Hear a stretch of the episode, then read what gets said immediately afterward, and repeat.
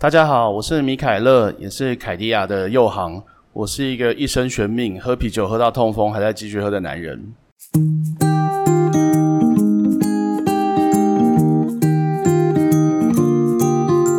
Hello，大家好，我是吉姆，欢迎收听以酒会友，和我一起认识新朋友。今天终于来到我们第一季，也就是这一年的最后一集。呃，我觉得今年初，呃，有荣幸参与到台湾 Podcast 的这个突飞猛进，其实还蛮与有荣焉的，然后也蛮好玩的。虽然呃，今年 Podcast 是我个人觉得啦，已经多到有一点夸张的地步了，但是，嗯，很多人问我说，啊，你做这个 Podcast 到底你的获利模式是什么，或是你想要做什么东西？我就说，其实还好，我觉得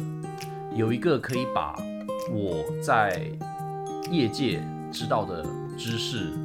嗯，还有我的这一些认识的朋友知道这些东西，把它分享出来，然后听众有知道更多东西，由此也对呃吉姆老爹啤酒啊，不管是观光的部分，还是大道城酒吧的部分，还是我们。的啤酒就是在 Jason's 百货啊，或是 City Super 啊这些地方，呃，大家愿意去消费啊，喝喝酒，对我们印象好一点，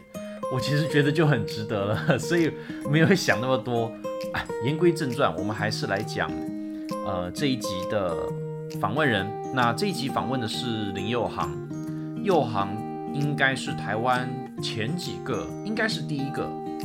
在台湾进口美式的精酿啤酒的人，呃，我个人在台湾喝的第一支呃进口的精酿啤酒，也是右航代理的，呃，当时代理一个西雅图的 Elysian，呃，我跟右航认识很久了，应该也是二零一三年就认识了，所以也是入行前就认识了。那个时候右航已经在业界是很有名的进口商了。我觉得这一集的内容还蛮有趣的，我们。真的聊了很细节的关于精酿啤酒的市场怎么去经营，然后进口和本土的精酿啤酒啊的区别，算是一个还蛮深入的内容啊，非常值得收听。关于以酒会友啊，我的这个 podcast，呃，这一季这样子播完之后，明年应该要到，我在想最少让我放假放到农历年之后吧。在开始做第二季的呃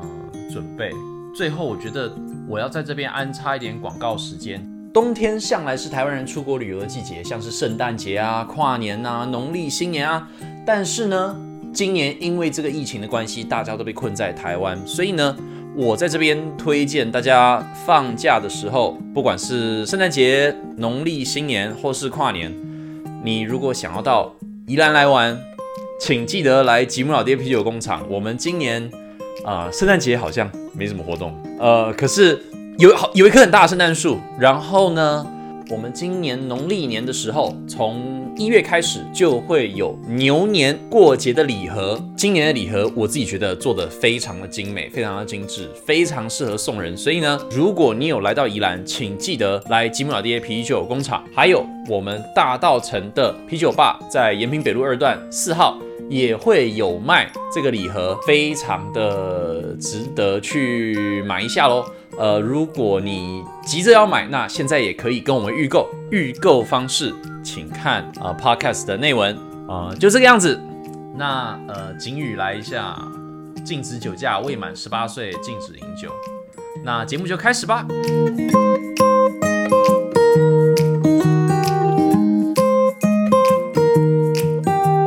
会不会是因为整个产业它的规模到了一定之后，它的市场就不再是 local 市场，它的市场就变成是一个 global 的市场。嗯，但当你要面对 global 这么多受众的时候，其实你得提出的东西也许是要更单一的。嗯，对，就像我们刚刚提 Sierra Nevada 啊，Stone 或是 The Shoes 的那种九零年代或九五九六年那个时代，那个时代我相信刚创业的人那几个 founder 他并没有。想到有一天他的酒可以卖到全世界，他只想要他在这个州，我我只要能打败 AB InBev，我只要能打败 Budweiser 就好了。嗯，所以反而他的容错度很大。对而且我觉得那个时候，呃，毕竟美国是一个比较讲究个人主义，嗯美国是一个比较鼓励你去犯错的的地方啊。那所以那个时代有这些东西。那在回过头来，在台湾，第一次台湾烟酒公司，我觉得他已经很大，就像我们刚刚提到的，有一些包袱啊。嗯哼，那这个我觉得是大家都都知道的，它会有一些销售上的包袱，而它是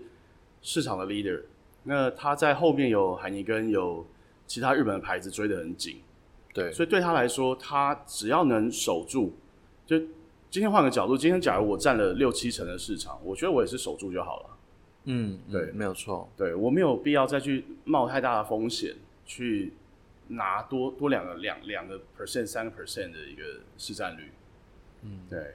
所以我也在想，也许是整个呃情势跟以前也不同，对就像现在电影也是哦，或我们刚刚讲电影，它现在也是你要给全球的人看，你要给全球的人看，尤其你要卖到某些会言论审查的国家，对。啊，那你的主题是不是就要受限？对，对，那你以后要考量的事情会越来越多。嗯。对，因为有些事我觉得我们也不要呃做太多价值判断，只是说一个电影里面，当你要卖给不同的市场，那不同的文化就有太多的东西要考虑，嗯嗯。性别、种族，那一个家族里面的关系啊，那我觉得写剧本的人，你什么都要考量，以后你还能怎么写？对你真的就只能续集电影，或者是就拍就拍外星人好了，就拍一些奇特的主题。对，所以，哎、我觉得，呃，你讲到这个，讲到一个很有趣的东西，这个直接牵扯到，呃，一间你经营一间公司，它的规模跟你的呃创新的能力，嗯，就是当你规模越大的时候，你创新的能力会越差，可以这样讲。精酿，不管是我们刚刚聊到电影，或是精酿啤，或是啤酒，都是这个样子。只是说创新这件事哈，我我这这个我基本上是赞同，对，只是说创新这件事有一点有一点难，准确是说什么叫创新？对，就像我我们呃，我们往来有些律师，好，有些酒酒友吧，我们有些酒友是律师，嗯。有些是会计师，嗯，我们印象里面，我们觉得这种行业是很死板的，嗯，对，但是当你跟他们聊很多工作的内容的时候，你会发现他的他在他的有限的创意范围里面，他其实会用非常大的创意去解决那些事情。嗯嗯嗯，没有错，没有错。对，那反而是精酿啤酒，我觉得我一直相信是有了限制才会有自由。嗯对，就是当以前呃传统的包袱很大的时候，嗯，相对的才会有这么多精酿啤酒的不同的形态、不同的风格，好，使用美式啤酒花，啊，做出美式的 IPA，嗯我觉得才会有这些路。但现在反而是一个完全开放的时代。但我觉得完全开放的时代，到底什么叫创意呢？嗯哼嗯哼，我懂，我懂那个感觉。对，嗯，就是有一些，就是你你其实你在啤酒里面，你其实随便做都可以。然后当创意已经变成没有一个，因为我以前我记得我以前在大学的时候有学过，就是呃创意的课程。嗯啊、那个时候在因为在戏谷嘛，所以大学很流行这种上这种课。然后我印象很深刻的时候是那个时候我们上课有讲一个很呃什么创新的几个元素，嗯必要元素。然后其中一个我印象深刻就是，多数的好的创意都是建构在一个非常深的马步或者很深的基础之上。那你是有在这么严格、这么严谨的这个训练之下，嗯，才有办法有好的创新出来，要不然你那个不叫创新，你那个只是乱想而已，天马行空而已。所以，嗯嗯，但是嗯，讲回来就是说，那个挑战在于说，我我相信很多大的酒厂，他们也在想说，啊、因为像你讲的，呃，你如果市占率真的很高，你会停滞嘛？就是会有，你会有，就是你攻到那个市占率，你实在不知道往上要怎么攻了。是，那我们都知道，创意是需要破坏性的。你这时候你有一个创意的东西去破坏那个市场的时候，嗯哎、你可以出现你的那个 growth，很棒的 growth。对，那呃，如果大的公司没有能力去做这些创新的时候，就会有很多小型的精酿小酒厂，或是像如果我们讲回台湾的话，嗯，其实可以说台湾的这个啊、呃这么多这些精酿啤酒的这个出现，部分的原因也是因为呃这个市场该该要 innovate 的时候，并没有啊、龙头的人并没有带头去 innovate，那自然这个创新就会发自于散的散的发出来。那这个时候，大的公司应该要怎么去应对？然后大的公司在是不是应该要就是 preventive innovation，就是你你预防性的先创新，避免其他的，嗯因为这个创新发生在我的管制之我的管理之下是比较好。哎，我觉得你讲这个非常有趣，耶。讲的我们现在讲很抽象的东西，就是可是这个这个是涉及到，我觉得这已经不是精酿啤酒，这涉及到就是呃 corporate management 对对。企业管理。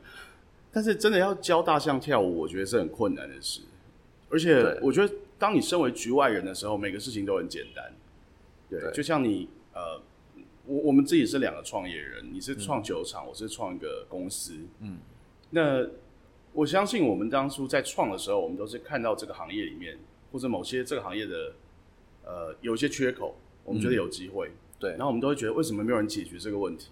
嗯，但当你进来以后，我我觉我认为我们一定是解决了部分的问题，所以我们才活得下来。嗯，但同时间，我觉得我们也会发现原本的有一些问题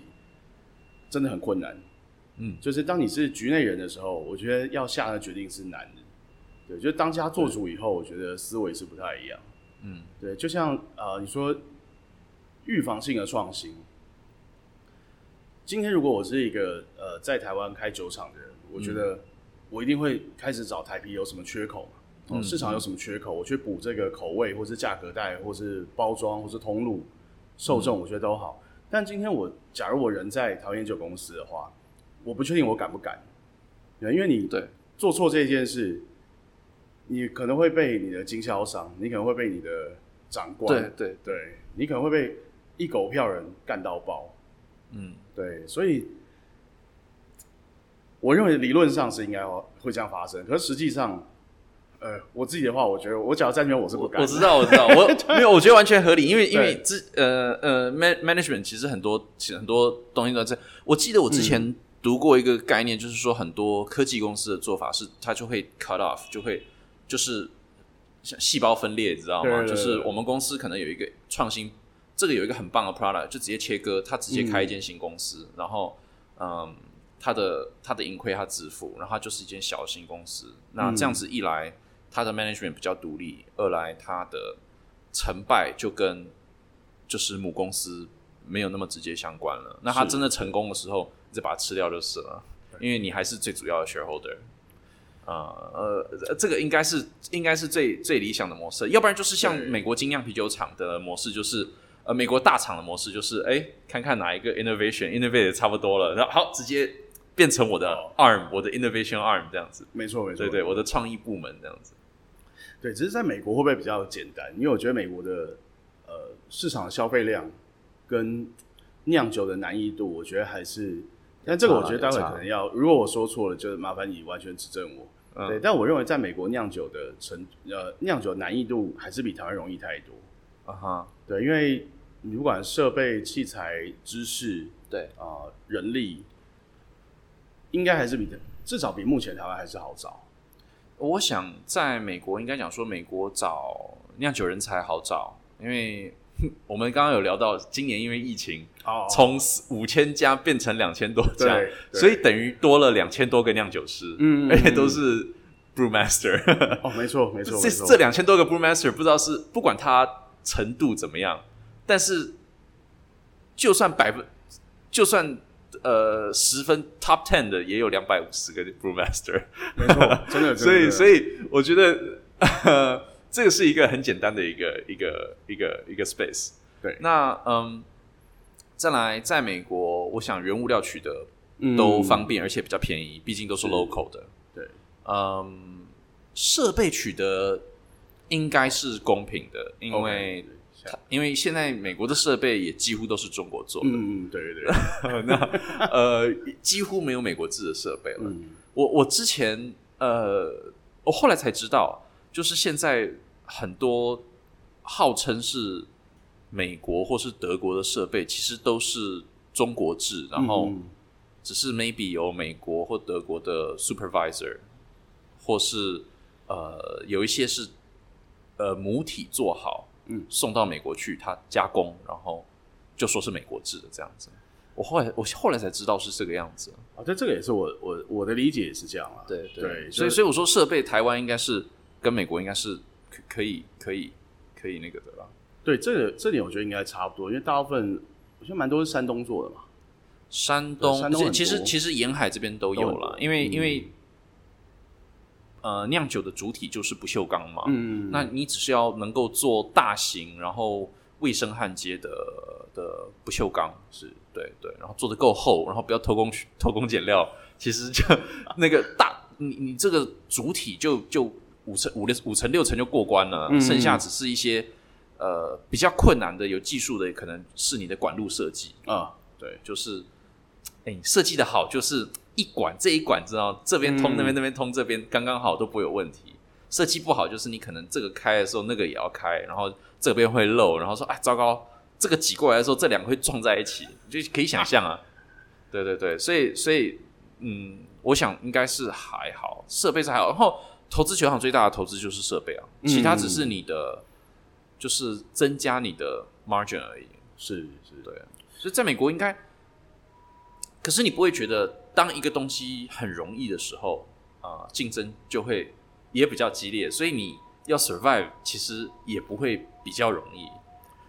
因为因为我我我们刚好，因为今天我们是呃，你是一个进进口啤酒代理商嘛，嗯，我们可以切入一个呃跟行业有关的问题，是。就是今天进口啤酒是一个门槛很低的，嗯，可以说很门槛。就是我们不要说你成功不成功，是只是你想要做这个行业，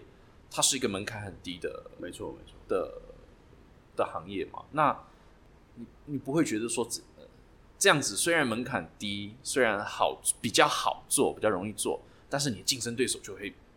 比较多，相对的多很多。对，我觉得一定会，所以呃，所以我自己的想法啊，一直是说你在做进口商的时候，你的你对这些酒、喝酒、喜欢酒这个兴趣，真的要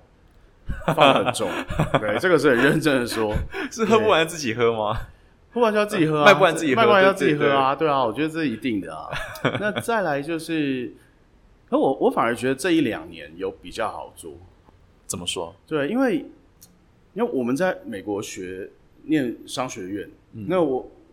我创业前几年，我其实在台湾做做生意，我觉得很累。啊、因为你会发现你在美国商学院学的那些东西，在台湾当时的这个行业都用不到。嗯。我们没有什么数字，我们没有什么报告可以看。嗯，啊，我们也没有，我们没有什么参考的东西。对，对，所以我觉得那个时候我们做，就算是营业额很高，嗯，但风险非常大。对你从来不知道下一批货到底卖掉卖不掉。嗯对，嗯那反而现在我觉得做生意做这生意比较踏实，对，而且也开始进展到下一个阶段。对，就像我们这几年有一些品牌，你慢慢的就会发现，哦，原来爱喝它的是这样子一个族群的人。嗯对，那你就比较知道说，诶那我应该在这个族群里面多做一些什么。对，像有一些族群他就很只喝台湾啤酒，啊，只喝台湾的精酿啤酒。嗯对，那我觉得也很 OK。那我们当然还是很欢迎说啊，不一样的人愿意尝试不一样的东西。嗯可是你就会知道说，哦，也许那个族群你 approach 的可能会少一点。嗯哼，啊，那也有些人就是呃，相对有相相对这种的族群，就会有相对应的另外一种族群。嗯哼，对，所以我觉得这几年确实进口啤酒反而是比较容易经营的。对，但是难呃，你说虽然比较容易呢，还是会有困难的地方嘛。只是困难的地方跟以前不一样。以前推的辛苦，现在是推的不会那么辛苦，对，但是难在现在难在你要找到对的 partner，呃，partner 是指呃，国外的酒厂。OK，对，因为我觉得反而现在是反而现在困难的在于说，因为以前我们就是找到处找酒，哇，因为台湾很多东西都还没有嘛，对，然后你就是找啊找这个也来，找那个也来，但反而最近一两年，我的想法是，我要我们不要找太多新的 partner，嗯哼，那我要找真的愿意把台湾当做一个市场，而不、而不是只把台湾当做一个销售的通路。对，因为我觉得你把这个地方当市场跟把它当通路是完两个完全不一样的概念。对，对对，那像呃，我们跟米克瑞合作最久嘛，嗯那他一直以来就是把我们当做一个市场，所以他愿意帮我们做一些合作啊。对，而且米开尔在台湾感觉非常 localize，有做很多什么，我记得一个真奶的那个，哦那个图，对对啊，台湾梦的图，对啊，对啊，对啊，我觉得那个就很棒。对，因为我我自己我虽然做进口啤酒，但我呃，第一是我认为在啤酒的这个 community 里面，嗯，像我们自己这么多酒友，大家应该都很理解这个 community 是很国际化的。对对，这个你只要在不管你在东京、在台北、在香港哦，这些酒友都很容易透过脸书或什么串联就可以约出来喝酒。嗯，对，那我觉得这个社群本来就是很国际化的。对，那再来就是，呃，就算是台湾已经有很多很好的酒，对我觉得我们还是爱喝啤酒的人总是有很多好奇心嘛。对，我们总是想要尝试不同的东西。对，对对对对，对，所以我觉得我一直以来就觉得说，哎、这个是很重要的事。好，那国外啤酒一定都有它的的的生存之道，在这边永远都会有一个市场。但是只是说，回到我刚刚讲，你要找那个 partner，他是只想要把这边当做一个到货的地方嗯，啊。他如果只把这边当做一个到货的地方，他品牌又不强，那你就其实没有什么理由要跟他合作了。对，然后还有价钱也要合理，价钱要合理对对对对对对，因为最近好像，不过现在应该应该这次这一波疫情之后，应该价格都，我想比较价格不合理的酒厂，应该陆陆续续会 我觉得会啊，我觉得 会变少。对，而且，呃，只是说疫情还是有很奇特的影响。那疫情之下，像我为什么有感而发说找到对 partner 很重要？嗯，因为台湾现在是全世界目前少数几个还能正常运作的国家。可以到处喝酒的地方。对，所以很多国外的酒厂，就以前，呃，你跟他想跟他联络，或是你从来都不理你，对他以前都不理你的，那现在全部都回来了，全部都出现了。对，然后啊，没联络的也都出现了，啊，不认识的也都出现了，嗯哼，对。但是很多其实他完全没有做生意的概念，哦，那当然我们很很也不希望见到这些酒厂真的经营有困难或者怎么样，嗯，对。但有些酒厂就真的蛮瞎的，他完全没有做国贸的观念，啊，他完他的品质完全不够到可以出口，对 OK，对，因为有呃，啊应该很小吧？这种酒厂蛮小的，而且也品质到它可以出稍微大一点中中型的品质都应该可以出口吧？也不一定哦，不一定不一定这么严重。对，因为像有一些是完全没有，有些呃，像我们基本上要找的酒厂，至少它要过离心机，OK，对它的品质一定要有一定的稳定程度。嗯对，那很多很多酒友会觉得说啊，这个有些进口的酒啊，就是衰退啦，或者怎么样。嗯呃但有时候不一定是衰退。呃有些酒厂像精酿，有很多人现在也做巴氏杀菌。嗯哼，那大部分人都会做过离心机。对，对，那跟你在他当地喝到的有些版本确实是不一样的。嗯哼，对，那你过了离心机以后，当然风味，酒厂都是跟你讲说不会有损失啦，但你在现场一喝，你就知道这个还是会有点差别。对，那很多中型酒厂其实它连离心机也不过，因为它原本就它就在当地，可能它在美国某一州卖的非常好。嗯，对，那你也知道美国市场的的规模嘛，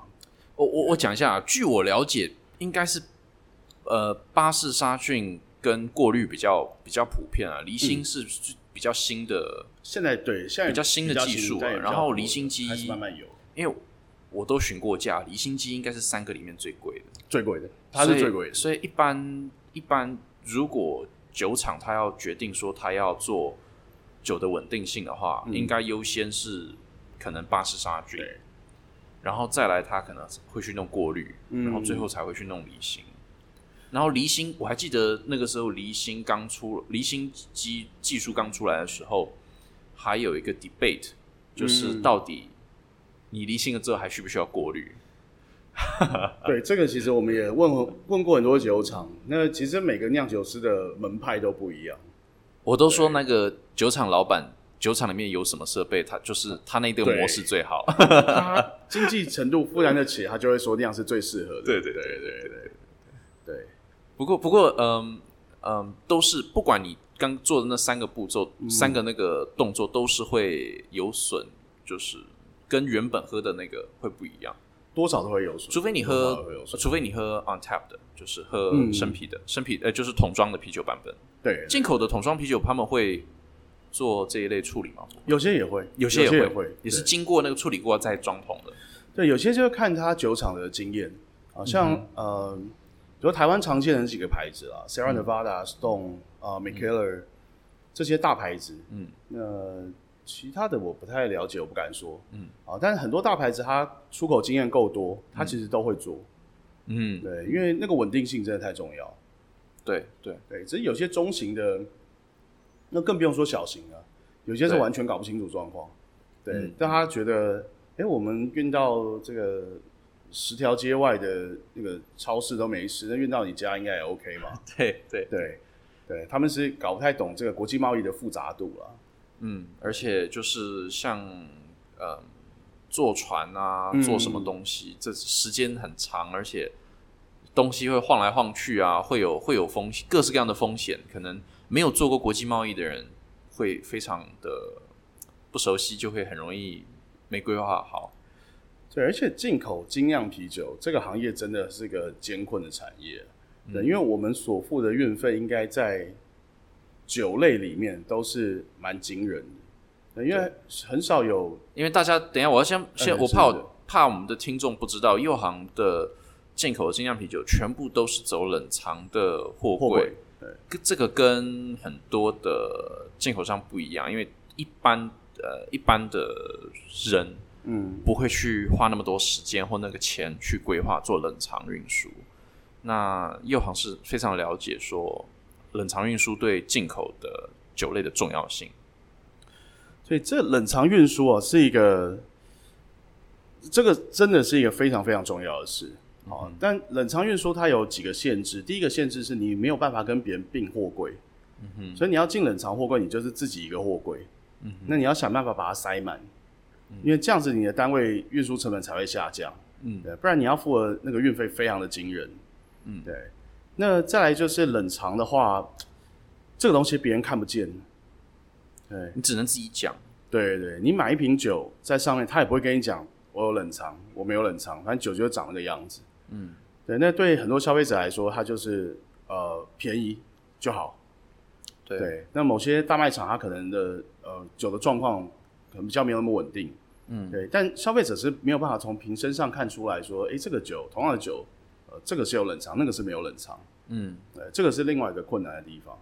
reputation 啊，怎么样去 maintain 一个 reputation，对不对？嗯，这个我觉得真的就是只能靠口耳相传，然后也靠我们很多支持我们的伙伴啊，他会一直的跟跟。所以我我每次就我们做这个行业做了十年吧，所以只要有人问我买酒去哪买，我都会跟他讲，你一定要去 bottle shop，你不一定要来米克尔 bar 买。你如果离这边很远的话，你附近有什么 bottle shop，我真的觉得都应该支持他。bottle shop 就是专门卖，嗯，可以说精酿啤酒，专门卖精酿啤酒的的店家，因为他的店里面一般都会有自己的冰箱，然后他会，然后他们都是跟精酿啤酒的厂商，不管是本土还是进口的，有比较密切的往来，所以他们对于品质啊，对于这些东西都比较讲究，所以比较不容易喝到就是雷。对，就通常这些。开精酿啤酒店也不是什么暴利的行业啊，嗯，所以通常这些老板也都是因为对啤酒很有爱，对，那他也因为对啤酒很有爱，他自己也喝的很多，所以你在那边你喝中了某一支酒，那你很喜欢这个酒，你下次去你可以直接跟他讲说，哎，我喜欢这个口味，好，我或者我喜欢上次喝的哪一支酒，那你有没有类似的，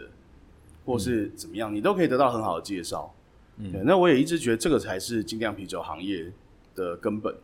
对我认为这些人就是精酿啤酒行业的根本。对，所以差个题，对，还是要帮这个对对对，跟大家呼吁一下。对对对，没有这个这个是因为我们一开始有讲到，我们今天在台湾呃的啤酒文化是非常的低微的，嗯，然后嗯，今天如果我们要在这个市场有任何的嗯改变或作为的话，最重要的事情是我们要先让我们的消费者知道说，去啤酒也是有它的文化在，是，并不是以前没有文化，不是因为呃本来就没有文化，是因为以前没有开放。嗯，对对对对对对对，那现在我们有这个机会，可以去培养我们的啤酒文化。那嗯，希望说可以把这个东西培养起来，因为其实台湾现在喝威士忌啊，或喝红白酒的文化，感觉都呃，我我不敢说非常棒，因为我相信还是有很多人会抱怨，但是可以说是有一个文化是成型的。对对对，嗯，那今天啤酒的文化，呃，可能因为红白酒 whisky 以前国卖局没有做过，所以嗯，所以大家没有固定印象，所以文化比较好培养。那对，现在我们啤酒现在有这个机会可以去培养这个文化，我们其实我们就算身为有在做这从业人员，然后嗯，我们本来就有这个义务去 promote 这个东西，然后也希望消费者他们会有兴趣嗯，去、去多尝试，然后去去去培养了。对对对，哎，就是，只是我觉得啤酒文化，精酿啤酒文化啊，真的很难，因为很难避免掉。因为毕竟是我们现在从零开始建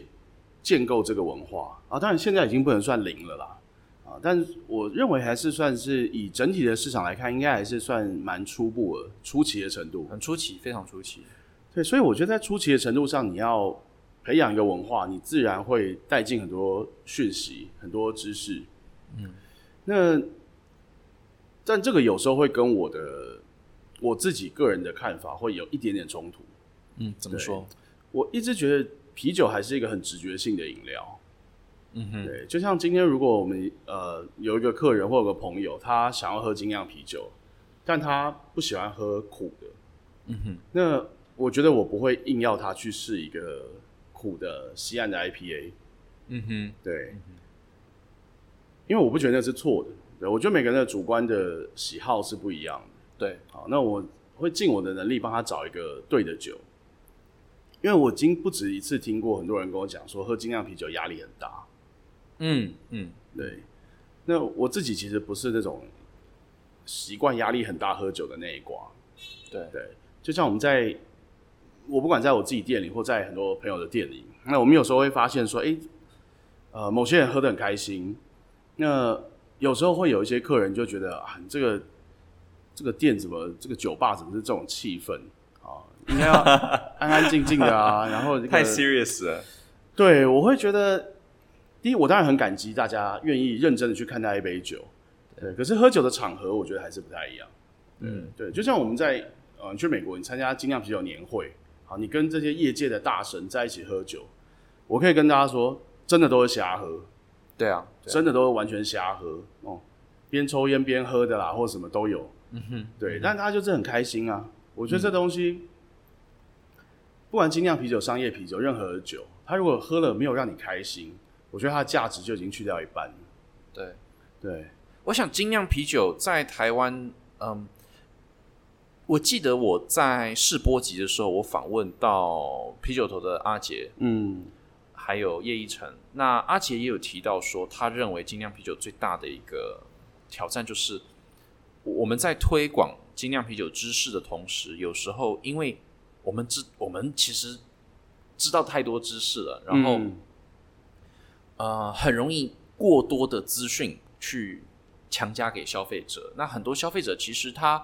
他平常上班要学的东西就够多了，真的，他下班还要去补英文、商用英文，他还要背托福的东西，他还要背什么考，他要考什么执照的东西，嗯，他要出来休闲享受一下酒类的时候，还要背你这个啤酒是什么风格，他真的没有那个时间跟那个那个闲闲情逸致啊。还要花会累。对对，真的会累。我觉得这个是真的会累。不过我我我遇到这种，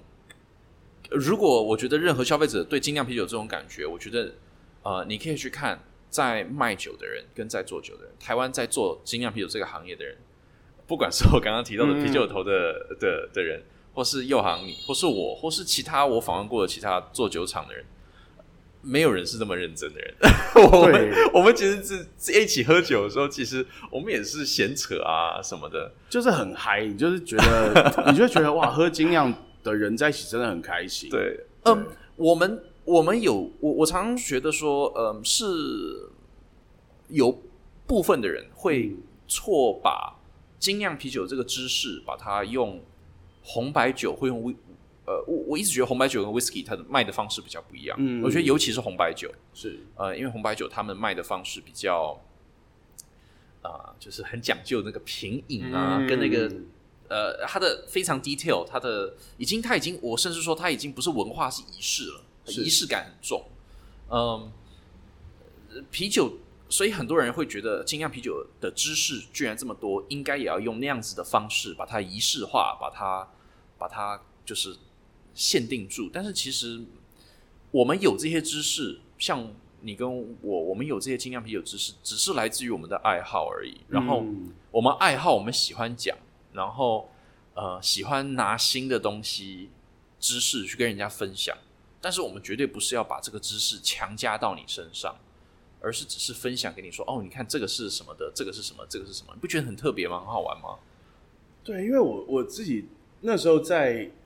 刚开始在卖精酿啤酒的时候，我就有发现说我很多盲点，所以我那时候就去学喝威士忌跟学葡萄酒。嗯呃那我也没有去考任何证照，因为我只是单纯的想要理解说，如果我对这个酒是很外行的，我要怎么学会去分辨它的好坏。嗯对，但我后来自己真的有感觉到说，呃，啤酒它的功用，它在这些酒里面的功用，其实也是不一样的。嗯哼，对，就像我们不会拿一品多的威士忌来喝，呃，对，对，呃，蛮危险的。对对对对 对，我会发，我会觉得，当你在喝啤酒的时候，你还是希望是一个轻松放松的心情。对，那反而跟人的消费的情境，我觉得是比较有关的。对，所以我们后来其实也有调整，我们要如何卖一支酒，或者是如何要跟呃客人沟通。对，因为我都会跟我们的伙伴说，就是你尽量十秒钟之内把这支酒讲完。对，因为十秒钟之内，你其实可以讲了很多讯息了。对你超过十秒的话，我觉得听的人其实会有点累。对，对，其实听的人会有点累。嗯，对，而且他需要知道的讯息，通常都大概、诶顺不顺口啊？对，那嗯你要了解他的顺口是什么意思啊？像我很喜欢苦的，我不喜欢甜的。对，那我就我不要甜的。对，但这些讯息的筛选其实可以很快。对，但你没有必要把每个酒都很加上太多东西。对，不要让喝酒变得压力这么大的一个事情。我完全我完全同意，而且嗯，我我我不知道我这样讲有没有正确，可是呃，米凯勒现在开多久了啊、我们开快五年了开五年了吗？嗯我记得刚开始，呃，我是说这间店，哦，对对对对，五年了吗快五年了。我记得刚开始开的时候，呃，好像比较小杯一点，然后比较比较讲究，就是比较像那个时候，我觉得比较像红白酒的感觉。对对对。可是我觉得最近呃两三年来的时候，感觉就不一样，觉得比较啊、比较松一点，比较松一点。要我我不知道我这样讲有有没有，我作为一个消客人，就是有有没有有没有讲对？可是我觉得有，好像真的有这样子的一个改变。没错没错，我觉得这个是我们很呃尝试了一段时间以后，那我自己认为是对的方向。对因为我希望每个人来这边，他都可以开心的喝到他想喝的酒。对，对，而且台湾能喝酒的地方真的很多、嗯啊。我我不认为一个米凯勒啤酒吧需要包山包海，什么样的酒全部都卖。但我希望大家跑到大道城来，那大家来大道城为的是什么？对，同时我我也在思考这件事。就前几年我也在一直在思考这件事，大家来大道城是为了什么？嗯对，因为我觉得大部分的时候人还是只是想来散个步，啊、走去码头，嗯，哦、然后逛逛老街，对，对，那他需要一个地方喝个好喝不一样的啤酒，休息一下。嗯，嗯，那就我觉得我应该要提供他是这样的东西。毕竟我们是开在大道城，然后我们品牌其实我们老板我们 founder Michael 也是一个很他其实也是很注重喝酒的时候啊，一一群人喝，然后大家可以喝很多，很开心。嗯，对，他会做很多，你这样把他秘密讲出来，他会做很多很厉害的、很烈的，嗯，酒精度很高的烈性黑啤酒，但他其实自己不喜欢喝。嗯哼，怪人家。对他，他就是做，他很会做，但是他喜欢喝的其实都是淡的酒。啊哈，对，因为他一天想喝很多酒啊，他就要跟很多人讲话呀，他喜欢跟人聊天啊。嗯，对，那所以慢慢我们也开始在调整。对，就是我们一定要玩到这么激烈吗？一定要卖那么多那么酸的吗？或是那么多那么苦的吗？嗯，对，还是说让每个人来都觉得，哎，我今天有找到一支我真的很开心喝的酒。对，甚至同一支酒，他喝完第一杯以后，他还继续喝第二杯，我觉得我就会很有成就感。对，对我觉得我们的伙伴也会有成就感，就代表我们今天又介绍了一个人一支对的酒。嗯，可以说精酿啤酒在某种程度上，嗯，以前像米凯勒有出过什么一千 IBU 啊，或什么那个，但是那个东西都是消费者可能喝一次，对，呃，新鲜感，但是它的作用也是有的，它的作用是它。有制造出那个话题，而且奠定说，呃，让大家知道说，嘿，我我们这个酒厂，我们可以做出很 creative 的东西，对，很有创意、很极端的东西。呃，那我连这个都做得好，那你可以想象，我基本的东西做的一定是非常好，是这个概念吗？哎，对，这个其实很有趣的是，我我们呃，先 establish 你的 brand 这样子。对，我前几天才跟一个人在聊这件事，嗯，然后。我说五年前，大家都觉得米凯勒是一个走在全世界最前面的一个酒厂，但是今天大家回去看，其实呃，我自己是负责订货买货的人，嗯，所以我也知道我们一直以来大家都做什么样的东西。其实我们做的东西没有太大的改变，对。但是精酿啤酒的发展太快了，那五年以后你再回过头看，你就发现，哎，我们其实还是一样的人，但是我们好像算是硕果仅存几个比较坚持。酿什么酒，你都还是喝得出它是什么 style 的几个酒厂。嗯哼，嗯哼，嗯哼。对，我觉得这点很好玩。对，并不是说我们守旧，因为我觉得我们还是在做米克米克尔，还是一直做很多新的东西出来。对，但是你会发现，哎，他跟你说这是 sour，你知道你就知道这是 sour。对，然后他跟你说这个是 wheat beer 啊，他可能有加其他的东西，但你还是喝出这是小麦啤酒。对，反而是这点我觉得还蛮好玩的啦。对，我觉得呃。因为我们可以讲回我们一开始讲的，就是说很多的好的创意，嗯，优秀的创意是建构在好的基础之上嘛，所以是呃，你最少你有一个可以说有一个 style guide 去在 follow，你酿酒的时候有一个 style guide 在 follow，就是我这个要符合一个什么样的风格先，嗯，然后你在这个上面再去做出创意的变化，这样子嗯比较有 structure，然后比较啊创意比较不会创的就是嗯 创的很怪这样子。对，因为我自己其实一直很怕的，就是为了迎合市场上的某些潮流、某些走向，然后你做一直做不同的创意改变，然后创到最后，你连自己是谁都不记得。嗯，我必须要说，我跟我跟其他的人也聊过这个问题，然后我觉得很多人都会在这个上面有挣扎，然后我觉得这是台湾开公司的任何人都需要思考的问题。台湾的。品牌其实老实说，以前并没有太注重在品牌这一块。嗯，对。然后大家都是比较是做工业出身的，所以嗯，从来没有去思考，很少人会去思考说你的形象啊，或是你的你的企业形象，或是你的价值啊，你的品你的企业价值是什么？那现在台湾开始意识到说，哎，我们不能，我们跟人家比价格比不人家啦，然后。你要拼技术，你是说哦，不知道还可以拼几年？嗯，人家会紧张，那就会想说，哎，maybe 我们得开始。现在很流行，大家大家都说我们要做品牌，做品牌，做品牌。对。可是，当你真的面临要去做品牌这个决定的时候，呃，你真的有那个决心吗？然后你真的有那个思维吗？我举一个实例，像我呃，吉姆鱼老是跟我爸爸一起做嘛，吉姆老爹，我爸爸是传产的嘛。是，所以当我有这样子的疑虑的时候，像假装今天我有一个呃想法，就是我想要做一个什么啤酒，然后我会觉得说，哦，可是这样子会不会有有违背初衷的问题？我问我爸爸，我爸爸说，其实这个呃，我爸爸开公司开三十年，这个无解，嗯，为什么？因为我也没办法给你答案，为什么？因为如果是他们他那个年代的做事情方式，就是他妈赚钱的东西就做啊，你何必想那么多呢？可是他也了解，就是今天我们做这个东西不一样，嗯，我们不再像以前那个样子，可以像以前那样子做事了。那你就面临这些抉择，那这就不是他可以给你建议的地方，因为台湾传产的这些人没有这个经验，很少人有这个经验可以讲。我这样讲正确吗？哎我这我这个我变成我们其实我们是第一代在面，我觉得我们是第一代在面临价值观和赚钱中间做抉择的人。哎、我这个真的是蛮有感触，我我是非常同意你的这个说法，而且我自己也有一样的疑惑。对、我最近有时候去外面买东西，那我就看到有很多新的产品，很多不同的 crossover 啊、跨界合作。对，我觉得跨界合作是个很好玩的事。嗯，对，可是当整个货架上都是跨界合作的产品的时候，我会有一种莫名的焦虑。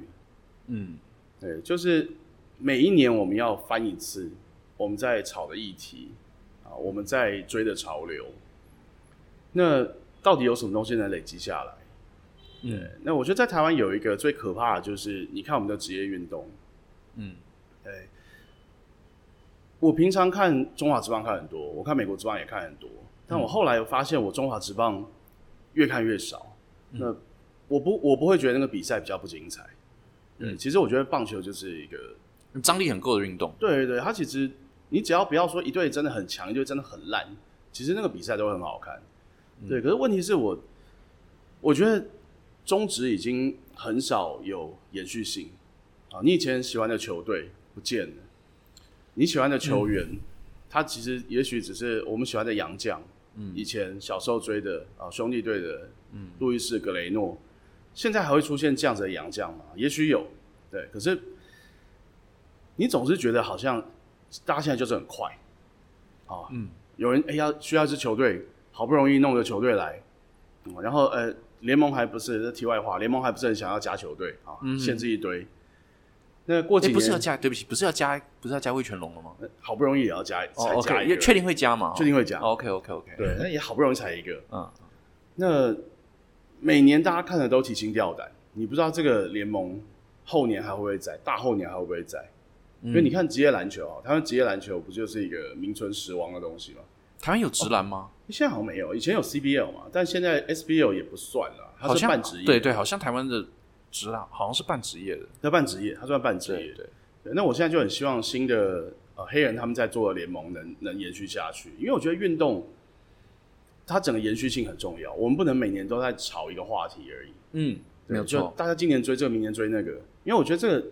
回过来反映到就是我们的生活吧，大家都处于一个很奇怪的焦虑的状态。嗯，没有错。对，那当每个人都是这个状态的话，我们要如何建立所谓的精酿啤酒文化，或是一个嗯，或者我们比如说我们去日本啊，去很多国家，我们会喜欢喜欢很喜欢去一些老的酒吧。对，有些老的酒吧不一定是全城市最厉害的酒，嗯，但是你就会很想要去那边，你就觉得我要来朝圣，对，啊，我要来看一下。但我觉得在台湾就，跟去日本去 sake 场一样，我去日本很喜欢去看清酒厂。对我我每一集 podcast 都要讲那个老清酒厂，你一进去，你说你进去，他跟你讲，你说啊，一百三十年，说啊还好，蛮年轻的，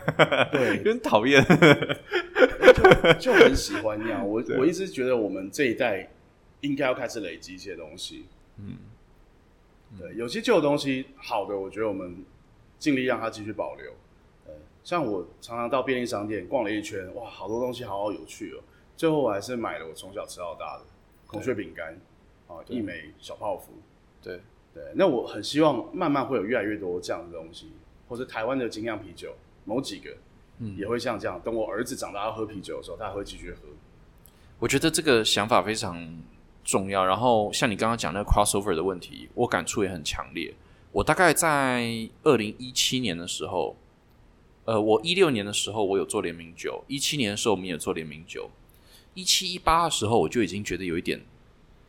有一点那个疲乏了，因为我就看市场上大家都在联名，就是而且这不是就是就是这个也联名，那个也联名，然后有时候不相干的也联名，嗯然后有些联名很不合理的，他也联名，跨界也一样，就是呃，它跨界你是要合理的跨界，就像我们讲的，创新是要建构在好的基础上去做创新。很多感觉就是沦落到一个，就是一种 five second Instagram story 的那种跨界。就是我不是要说 Instagram 不好，我是要说就是就是社群媒体导致我们变成大家的 attention span，大家的注意力非常不集中。嗯，然后嗯，所有东西都是要有爆点，但是有爆点的东西不见得会留在大家心中，大家手机一滑就过去了。嗯，呃，那个行销的意义到底有多大？那个对你品牌帮助到底有多大？然后那个对你累积一个文化或累积你想要讲的，你你做这个东西目的是什么？嗯我讲一个我我知道应该跟我不太会有相关，然后我应该不会出事，就是前阵子大家记不记得那个黑人牙膏的那个蛋糕？哦，那个我有有，那个我就觉得，我我不知道它背后的的逻辑是什么。我如果如果有我的如果有听众知道背后有一个它很合理的那个逻辑的话，欢迎跟我们讲。可是跟我讲，可是我认真的不知道它的目的是什么。呃，蛋糕就是吃了会蛀牙的东西。呃，蛋糕就是吃了要刷牙的东西。呃你把要刷牙的东西跟蛋糕放在一起，完全不合理。因为我吃完我还是要刷牙，我不是吃完就不用刷牙了。可他刚才在讲那个很凉嘛，就是我，我觉得就是我我脑是不是？我我的脑筋里面一直在 一直在转，哎，做四种口味，然后我脑筋一直我那时候出来，我真的认真一直在想，我我我想不透他的他的目的是什么。啊，It's a good idea，嗯，因为大家瞬间都在剖，嗯，可是就会沦落变成大家 FB 跟 Instagram 划过去一个，大家按按个赞留个言说干好屌，嗯。可是就这样子啊，他他并没有帮这个牙膏品牌留下任何的，就是你想要表达的是什么？呃 呃，我你出个你出个，我觉得他他出个口香糖，洁牙口香糖，我觉得那个就很就就就合理，对对，那蛮合理，就是你吃个，你吃这个哇，你就是不需要再刷牙的，就是本来原本要刷牙，你就是今天刷不了牙，就哎吃个口香糖，就最少你开会的时候不会臭到人家这样子。，对，就逻辑有贯通。你觉得那个薄荷就是比较凉吗？真的说不过去哦。哎，我 自己觉得这提醒了我一点，我我其实没有，我其实对那个蛮蛮，我觉得那个蛮好玩的。我其实那时候很想买，可是你刚刚，我四种都有买，但你知道你刚刚跟我讲这件事，我突然想到我没有买到，因为并不是说我没有去全联找，而是我压根忘了有这件事。因为我觉得现在的讯息量就是排山倒海的一直来，对对对，就我今天看了这件事，我一直记得我我好像也有分享，因为我觉得很好笑。对啊对啊，对我，我记得我有分享，然后我那天还一直跟我讲说我，哇，我一定要去买了这个吃，对然后我隔天就忘了，因为隔天又有新的东西，把它又有新的有趣的东西出来。对，所以这个我就有点觉得，哇，这个现在讯息量有点大哦。啊这个对，就是我觉得可以说，嗯，在做行销的时候，你怎么去思考说，你你会不会沦落成一个像这样的东西，就变成一个大家大家笑个五分钟，记得五分钟，然后就没了的东西？那你这样，你花那么多 budget，我不相信他这个蛋糕的 budget 没有花很多钱，我相信花很多时间，花很多钱，嗯，但是效益到底有没有做到？这个我是存疑的。我我我有时候也在想，我们会不会太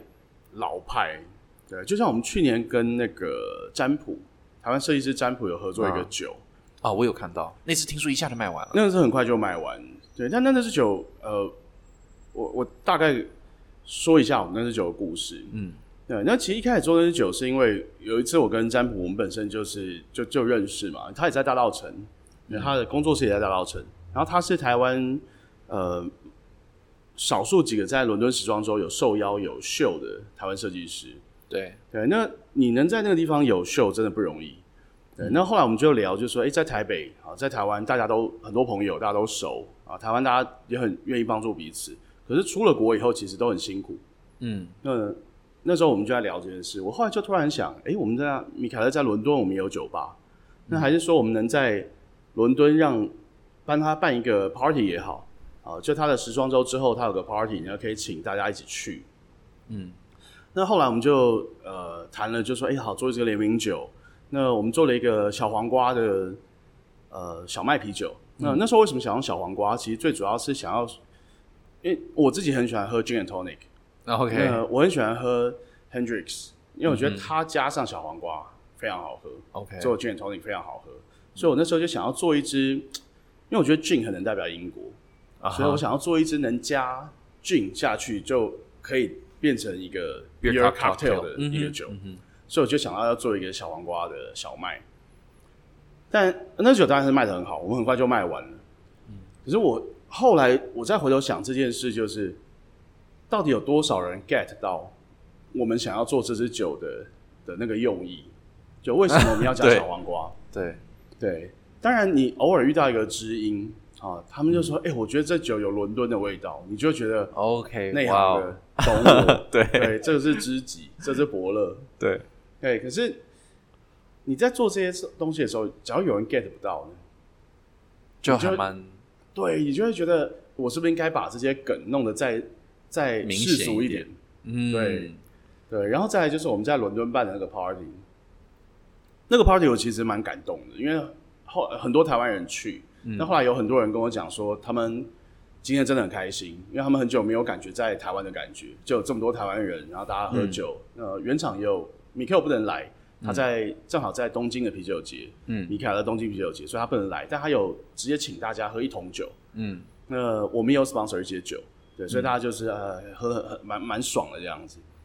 对，但我也一直在想啊，我们现在这个时代的梗是不是都要很浅很白，嗯。然后让很多人哇现在看得很懂，然后我很激动，赶快去买，明天忘掉没有关系。嗯，对，只是因为对我，我觉得我们可能也比较守旧吧，可能比较可是可是就是台湾的守旧其实更不是这个样子，台湾守旧更是你卖了赶快卖完，然后稳稳的卖就好了，不要去想品牌的东西，那才是比较守旧的。啊、哎、对哦，好像台湾的旧是这个样子啊，台湾的旧不是台湾的旧不是台湾的旧，并不是台湾的旧，并不是说你做一个稳定的什么饮料品牌，然后行销全球啊。哎、对你说也有道理哈、哦。台湾最强，台湾以前强的都是我们帮人家代工衣服、玩具，中间材，对啊，对然后人家就是说，哎、你玩具会不会做？塑胶玩具会不会做？做啊！你要说这个一个什么价格，然后做超，你一定赚啊，赚翻啊。然后可是就是那个才是台湾传守旧的模式啊啊！现在很明显，台湾守旧这种模式行不通啊。这个一定，你这个模式你一定不能在台湾这样做。哎、对你说有道理哈、国外很多，你你这个是你我们如果是呃，像你如果跑去日本去跟做清酒的人聊，他们可能就会觉得说他们很守旧，他们觉得他们可能怀疑自己做清酒的方式是不是太守旧了，哦因为他们一百五十年来他们都是家族传承啊，都是做这样子，然后他们会想说是不是我们 sake 应该做一点 sake 调酒，或是 sake 呃加柠檬、加桑葚、嗯加糖果啊，加什么什么东西，maybe。我们没，我们连这，我们连这种台湾连台湾连这种基础都没有，我们我觉得我们没有资格跟人家谈守旧。哎、对，不好意思，对，没有错了，我因为你在，因为我们我们会有这样的想法，我觉得我们会我们会这样想，是因为我们都在美国念的书，而且我们也很爱日本的东西，所所以以我觉得我们看那种几代几代都不变的，台湾人很，台湾人其实，我觉得不止台湾人，我觉得其实整个很多亚呃很多台，尤其台湾人啊，但其实很多亚洲人对日本的那个文化，不止不止亚洲人，全世界的人都一样，喜欢，其实都很喜欢日本他们那个传统文化那个感觉。然后反倒是日本人，或许有一些日本人他们在第一线做这些行业的人，他们反而会觉得说，可能会觉得说，我们这么守旧，到底到底是好事还是坏事？对对对，这个我觉得是，确实确实我遇过一些日本人是这样，对，我有遇过日本的在 sake 厂上过班的人，后来去精酿啤酒厂。嗯我在精酿厂遇到酿酒师，我跟他聊天，他说他以前在 sake 厂，哦我说为什么要出来？他就说他没有办法接受那个 sake 厂，他觉得他就觉得很 boring 啊，然后觉得 sake 厂没什么 sake 没有什么未来，哦，然后他觉得他到精酿啤做精酿啤酒，他很有创意，然后嗯。老板还说要弄蒸馏设备，他就觉得哇，可以弄一点 whisky 啊什么，他就觉得很比较有创意，比较有未来性啊，然后觉得很没有，可是不像我们，我们都觉得说哇好想去 sake 厂学一学怎么酿对啊 sake 对对哦。对对对。对，哎，真的永远都别人的比较，永远都是别人的比较好了。真的对啊，我们其实聊很久了，我觉得我们差不多，我们最后有两题 Q&A，、哎所以我们我们切 Q，我们直接切入 Q&A 啊。好。呃，第一题是王鹏老师哈，呃，王鹏老师问他要问代理商的问题是：心目中的王牌具备怎么样的特质？也就是说，一旦拿到这个品牌的代理权，可以与身为代理商所追求的理想最接近，不论是有形或无形的价值。哦，王老师的这个问题都很精辟哦。那个，我觉得身为代理商，你想要找到最理想的王牌，一定是你自己喜欢喝。我觉得喜欢喝一定是一个很重要的事。可以说米凯勒是吗？呃，米凯勒是对，因为我当初最早想要进米凯勒，就是为了喝到美国梦嘛，喝到那个 American Dream，、所以它有个加酒花的皮尔森。对，在那个年代其实很少这个东西，对，所以那个时候我就觉得这个不错。但那个时候我并没有觉得米凯勒会是我的王牌，因为我觉得身为王牌的第二点就是你的价格一定要 OK，对 对就你的价格一定要让我在市场上好操作。对，对，因为我觉得生意这种事，就是你希望你跟帮你卖的人都要赚到钱。嗯，对，那我觉得这个也是一个很重要的事，价格合理，然后原厂呃合作的态度是对的。嗯哼，那他有呃，就像我刚刚提的，他把你当做一个市场来经营，而不是当做一个通路来操作，嗯这个很重要。对，但价格啦，我觉得价格是一个非常重要的事。那它价格现在也下来了。呃，它的价格其实很大一部分它的价格都是被运费都是被吃掉的，对。而且台湾有一个奇特的报验制度嘛，就是我们每一个酒都要附一个检验证明，那你如果没有的话，就要去抽验。对对，那我们的货柜每一次都会被抽验，因为我们的品相非常多。嗯对，其实我们付给海关的钱，付给海关仓库的钱非常高。嗯，对，那我们也一直尽力在想办法解决这个问题。对，那米凯勒是一个非常有趣的一个酒厂，我觉得它是以后它一定会是我王牌中的王牌。OK OK OK，对，那这个我觉得可以跟大家分享一下，因为我们在台湾，我们负责检验报告啊，基本上一定要是 SGS 或 TUV 这种国际认证的实验室。嗯哼，那米凯勒绝大部分酒是在比利时的 The Proof 这个代酿厂做，那这个代酿厂是全欧洲最先进的啤酒厂。嗯哼，我们上次跟他反映这个问题以后呢，The Proof 就直接跟我们讲说，那他要去申请国际实呃实验室的认证。而且他应该已经有了。他说他要去看一下，因为他自己里面有实验室，对而他有里面所有要做的汽车相仪啊这些设备，他全部都有。嗯对，所以以后也许我们就不用再抱怨了，对，大家就可以省钱了。对，因为因为嗯，其实像我们做酒类登记，我们也有这个问题，就是你只要、嗯其实酒内容物一样，你换个标签就得重新登记一次。哦，真的啊，哇，我还不知道这个、嗯，好麻烦哦。对，你同样的酒，你标签不一样就得重新登记，然后你包装的，你玻璃瓶，你同样一个酒，你用玻璃瓶装，然后用 keg 装，用不锈钢桶装，然后用铝罐装，你要等于要申请三个产品，然后每一只产品都需要做一次卫生检验。哇，所以卫生检验也是一定要找认证的实验室，所以每一只产品都要多呃几千块钱块的实验的实验费。呃，酒精浓度、二氧化硫跟一个我忘记是什么东西，哦，对对，乙诶，乙醇嘛，哦酒精浓度，然后二氧化硫是防腐剂嘛，铅铅呐，你玻璃有没有问题？对对对对就是玻璃有没有含铅？其实这个都是验我们真的没有意义，应该是确保台湾的那个玻璃厂商出来的玻璃瓶不含铅，对对不对？这是第一。点。对，二氧化硫，二氧化硫，我是啤酒，其实没有人在验二氧化硫的。二氧化硫应该是红白酒的事情，对，不是我们的事情。呃可是反正，嗯，法规就是一竿子一条船全部直接下去，不会就是对啊。好，没关系。对，抱怨的事情不用抱怨太多，大家的做生意多少都有点抱怨了。没错没错、啊 我觉得还有第三个，身为王牌，我觉得还有第三个很重要，品质很重要。嗯，对，品质的稳定性很重要。对，因为我觉得有些酒厂，像很多大家很喝喝很多 I 呃 NEIPA 嘛，嗯，但很多 NEIPA 的小厂的问题是，它每一批真的 quality 上上下下。对，那这种你就很难长期经营跟培养了。对，因为 AIPA 它是用很特别的项目嘛，然后是又比较浑浊，这种酒好像稳定性都会比较差一点。对。对，对，呃，不过米凯勒居然是像你讲的，在这么大的代工厂代工，而且还有自己的实验室，那它嗯。应该是没有什么太大问题嘛。对哦而且那个 The Proof 那个代酿厂，它其实代工的不只是米凯勒，它其实可以想象，就超级代工厂嘛，它是超级代工厂，对对。对，它帮欧洲几十个品牌做代工，嗯，对。那我觉得像吉姆有经营酒厂，你就会了解说，你要在一个酒厂做几十个不同品牌，然后每个有自己风味的酒，是多困难的事情。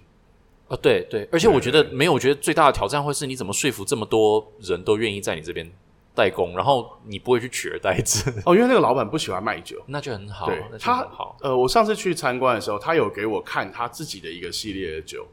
那酒标设计非常的烂。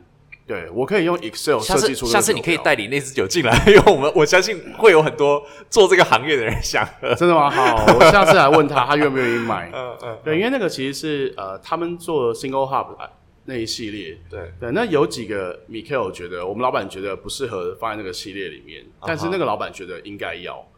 那那我喝完以后，我觉得很有趣，但是真的没有商业价值。OK。对 OK。但他那时候自己很坚持，他就觉得我们做完了这一个系列。呃，他们哦，他们题外话，他们为什么要做那一系列呢？是因为他们想要建立全世界最大的啤酒花资料库。嗯哼，对，所以他们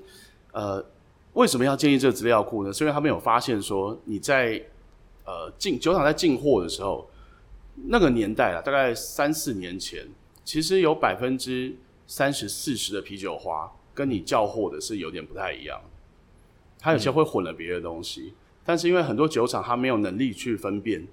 到底里面是不是都是纯的 Citra，或是哦，甚至说我要跟这个地方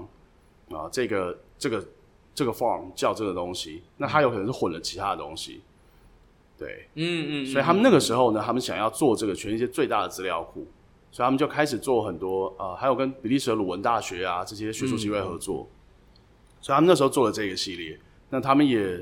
呃做了几很多支不同的 single hop 的酒。那有几支 Michael 觉得喝起来没有什么太大意义，就就就没有没有那个，但是他他那边不会了。我相信很多玩做这个行，其实我说玩这个行业，因为大家都在做生意，可是台湾很多做酒的人其实都是在有一部分是在对着玩这一部分也很有兴趣了，所以真的有机会的话可以弄进来。我想有机会我来问问他还有没有不一样。好，对，也希望有这样回答到王老师的问题。对，那下一题这个是 Jonathan Chang。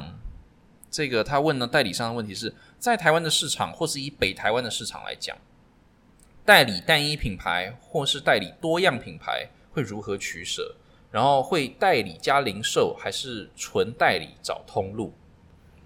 哦，谢谢 Jonathan 的问题啊。那第一个，我认为呃，单一酒厂或者是多酒厂的话，您需要考量到的点，最主要还是物流的问题啊，因为。我们很多刚刚我们在访问里面有提到一些啊，就是我们很多时候精酿啤酒为什么这么贵？很多时候并不是代理商赚走了，而是中间的运费啊，货运其实赚了非常多的钱。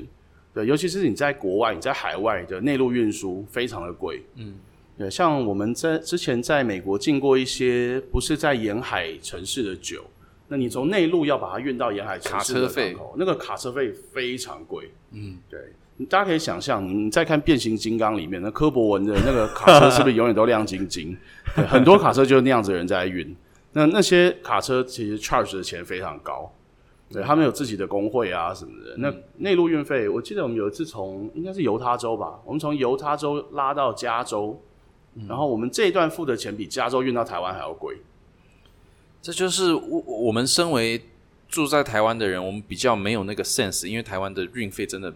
比较便宜台湾很小，所以没有那么大的这个运费的这个空间。人家陆路国家很恐怖的，对，而且外国人的时间真的很宝贵。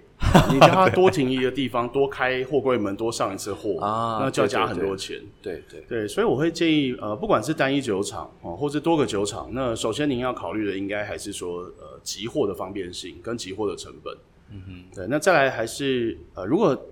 能的话，尽量从单一酒厂开始。嗯，对，因为单一酒厂、单一窗口永远是比较好联络。嗯，啊，那有一些不同的酒厂，它可能就连我们到现在都还会遇到很多酒厂，它连做文件都不知道。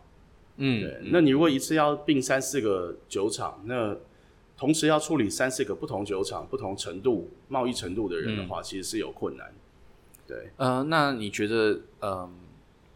代理加零售，还是你代理进来之后你找找通路？呃，我会建议还是要找通路。嗯哼，对，因为代理加零售的话，您能贩卖的点也就是一个啊，或是几个。啊，部分原因是因为台湾网络上不能卖酒。哦，对对对台湾网络不能卖酒，这是一个大原因。因为假设今天你有一个网站，你可以代理进来，然后你就网络上零售了嘛。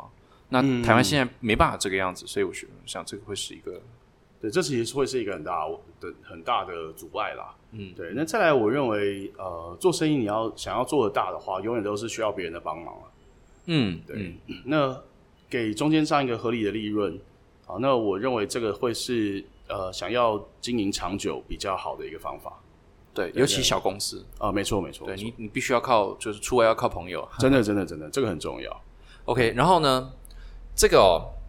Jonathan Chang 他问的这个问代工厂的这一题，嗯，因为我没有来得及问得意，所以我们来我们两个来回答。好了解了解。OK，嗯，有兴趣创品牌的前提下，一定要自有配方吗？呃。不用，很多酒厂都有配方给你用，然后很多酒厂说不定它还有自己的配方，它没有商业化的，然后你想要用可以借去用，这是我的回答。你觉得？呃，我的回答跟吉姆一样，对，因为我觉得经营品牌其实跟呃，因为我觉得配方跟做酒跟卖酒其实是两个问题的。嗯，对，就是你要怎么样把一个适合的配方做出来，好，跟你要怎么把它卖出去，其实是不太一样。对，我的回答也是，我不觉得你一定要有自己的配方。没有错，那个 Jonathan Chain，如果呃想要找代工的话，吉姆老爹也有在做，谢谢。吉姆老爹很不错，我也有配方，是第一个我有没有卖过的配方，第二个我有呃既有卖的很好的配方，全部都可以让你用，好不好？呃，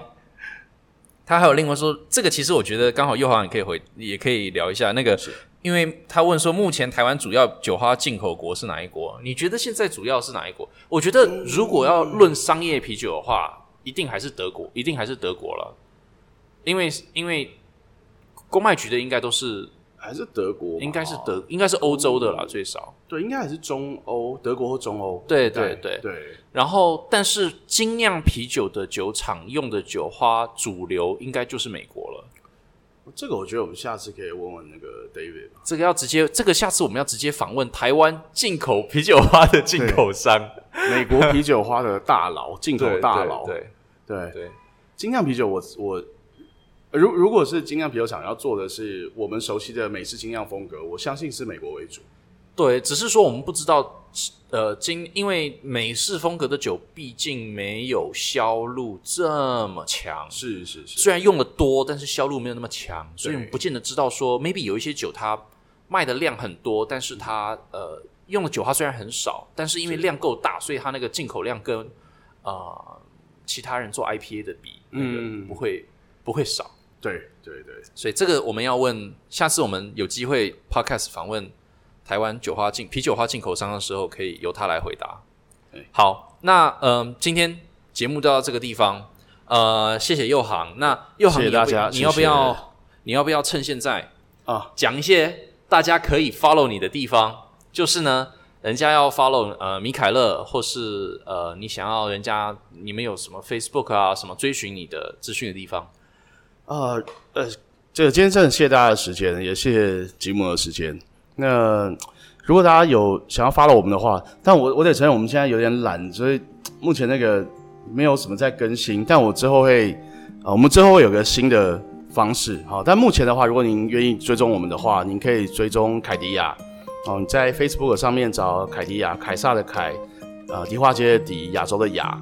然后或者是米凯勒，呃，米卡勒台湾、米卡勒台北都可以。那会有一些我们新的酒的讯息。那还有一些我们新代理引进酒的讯息，那，希望大家都呃喝得开心。好，那我在这边还是要这个呼吁一下，就喝酒不开车，呃，安全有保障。这我在我前面会讲，我前面会讲。OK OK OK OK。然后呃，我要讲一下，那呃，我们这个是呃，欢迎谢谢大家收听这个和吉姆一起以酒会友。那呃，大家如果喜欢，记得 Apple、Spotify、呃 Sound On 平台都按一下订阅。呃，喜欢的话，麻烦 Apple Podcast 帮我留五颗星，留个评论。像是你想要右航呃，像是代理什么酒啊，或是什么东西，可以直接留在评论里面。哎哎 哎，不开然后，然后，然后呃，如果呃不行的话，呃，你也可以啊、呃跟你的朋友、跟你的家人推荐一下这个 podcast。那呃，今天就节目到这边，谢谢大家，拜拜。谢谢大家，拜。